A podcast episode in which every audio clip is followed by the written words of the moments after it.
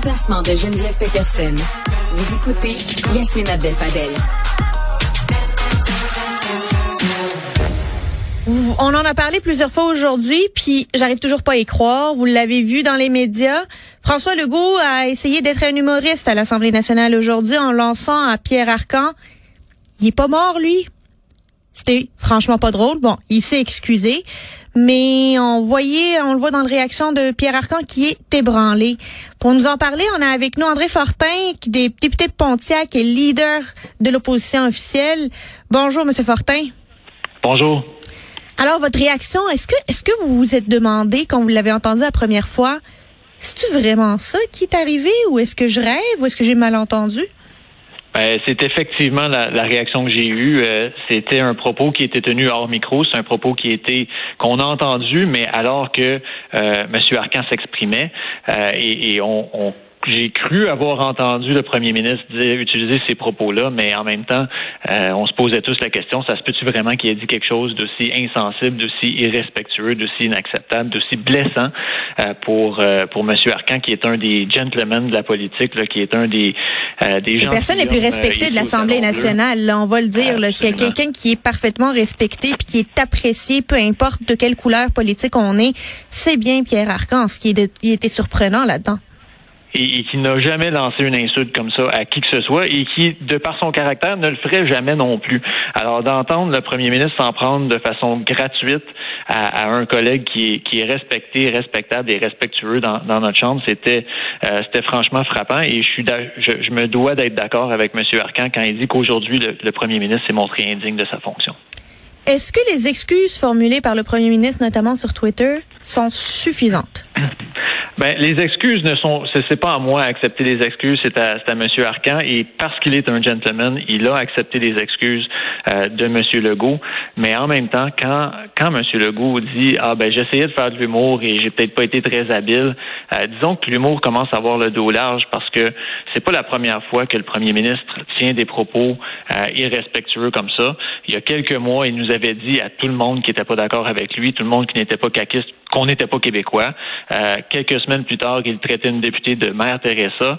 Euh, aujourd'hui, il était carrément dans l'insulte euh, envers M. Arcan. Alors, la première fois, ça peut être de l'humour. La deuxième, ça commence à moins bien passer. Mais aujourd'hui, il a franchement dépassé les bornes de façon, euh, de façon inacceptable. Il, y a déjà quelques jours, depuis les derniers sondages, plusieurs des chroniqueurs politiques et commentateurs qui disent bon ben c'est vrai que les sondages vont bien pour monsieur pour, pour monsieur Legault, mais là il va falloir qu'il lutte contre lui-même puis pas faire preuve d'arrogance. Pensez-vous qu'il euh, qu'il a qu'il a échappé euh, sur la, question de l'arrogance? Ben, ben, peut-être. Peut-être que M. Legault euh, commence à se sentir invincible, mais en même temps, a une fonction à respecter. Il est le premier ministre du Québec. On est au Salon Bleu. On n'est pas on n'est pas deux chums dans une taverne là, à se lancer des insultes à gauche, à droite on est au Salon Bleu, on est tous là pour défendre l'intérêt de nos commettants, de nos concitoyens, des Québécois. Et M. Arcan a absolument rien fait de mal aujourd'hui. Euh, alors, est-ce que M. Euh, Legault prêche par excès d'arrogance? Peut-être, mais il n'y en a pas d'excuse pour ce qui a été fait aujourd'hui. C'est pas euh, l'arrogance ne justifie pas ça, l'humour ne justifie pas ça. Il n'y a aucune excuse pour la façon que, que ça a été que, que la séance ce matin s'est produite. Monsieur Hortin, euh, vous avez probablement vu la sortie de euh, de votre collègue Pascal Bérubé, euh, qui est le député de Matane Matapédia, pour dire que le gouvernement doit, en fait, a manqué à sa, sa à sa promesse de réformer le mode de scrutin et que ça, ça va être un danger pour la démocratie le 3 octobre prochain. Est-ce que vous partagez cet avis? Ben, j'ai vu la sortie de M. Bérubé hier, je l'ai entendu, et d'entrée de jeu, je dois vous dire, c'est toujours regrettable quand un parti euh, ne respecte pas ses engagements. Euh, le premier ministre s'était engagé à réformer le mode de scrutin. Euh, ce que Sonia Lebel est venue dire en termes de justification, c'est-à-dire, ah ben on s'était engagé à présenter un projet de loi, mais rien de plus, c'est faux, c'est archi faux, c'est pas du tout ça à laquelle la, Non, mais ça c'était pour prendre le monde pour des valises là, quand, quand elle a dit ça, c'est ça. Il y a, personne qui croit ça. Il y a des limites à dire n'importe quoi.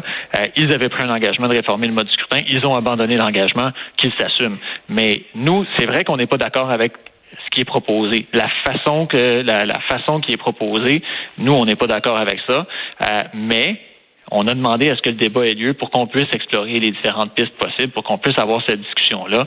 Euh, mais c'est, est-ce que c'est, est-ce que le mode de scrutin fait en sorte que ça favorise un parti plus qu'un autre?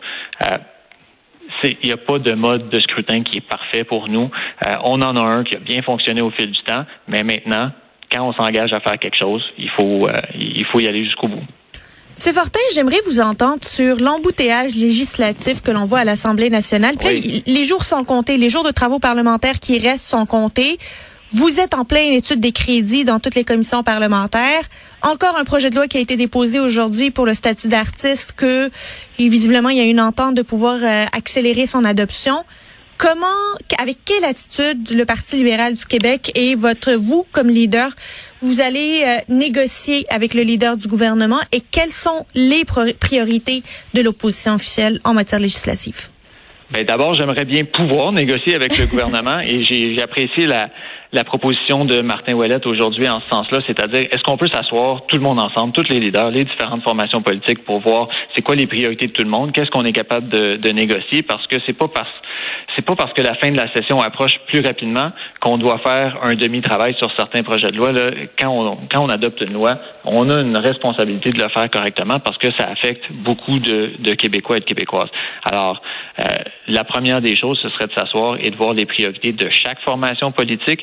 Nous, on a demandé euh, à ce que la Commission de la santé et des services sociaux, entre autres, se penche sur le projet de loi sur l'aide médicale à mourir. Ça, c'est quelque chose qui n'a toujours pas été déposé, euh, mais c'est quelque chose qui a été demandé par la Cour euh, de permettre cet élargissement de l'aide médicale à mourir-là. C'est un projet de loi sur lequel, euh, pour lequel plusieurs députés de différentes formations politiques ont pris le temps de consulter, de faire un rapport euh, et qui met les grandes lignes de ce qui devrait être dans le projet de loi. Alors, s'il est déposé, sur, les bases de ce rapport-là, il devrait y avoir un consensus assez évident à l'Assemblée nationale qui nous permettrait de légiférer sur cette question-là. Alors, pour l'embouteillage à la Commission de la santé, ce serait une de nos de nos priorités.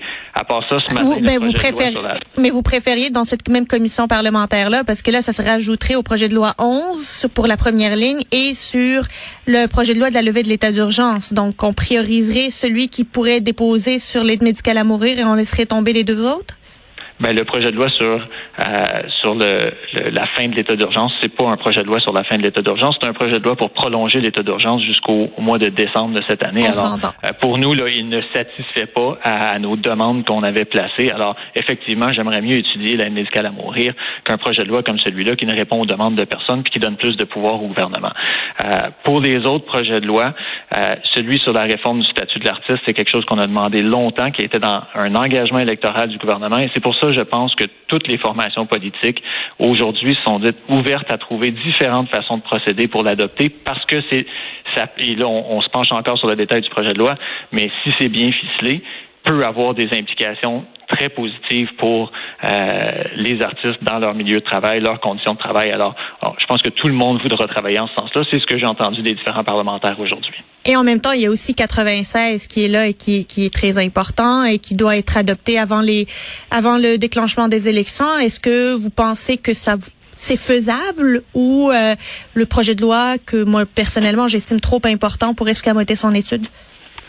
Ben, l'étude détaillée du projet de loi 96, elle est terminée. Elle s'est terminée euh, la semaine dernière. Alors, il reste la prise en considération, il reste l'adoption finale, mais ça, c'est des processus euh, en chambre. Alors, euh, l'embouteillage en ce moment, là, il est vraiment au niveau des commissions, des projets de loi qui doivent être étudiés en détail, article par article. Pour le projet de loi 96, ça a déjà été fait. Ça ne veut pas dire qu'il ne peut pas y avoir des changements qui sont proposés à l'adoption ou à la prise en considération ou à l'adoption finale. D'ailleurs, il y en a qui sont déposés et c'est une bonne chose, mais euh, le projet de loi 96, moi je m'attends à ce que le gouvernement l'appelle en chambre et qu'il soit, euh, qu'il soit priorisé par le gouvernement lui-même. André Fortin, merci beaucoup de vous être euh, joint à nous pour cette conversation et on va suivre la fin des travaux parlementaires qui vont prendre fin le 10 juin prochain. Je vous souhaite aussi bonne chance pour les prochaines élections qui auront lieu le 3 octobre prochain. Merci beaucoup, c'est gentil. Merci.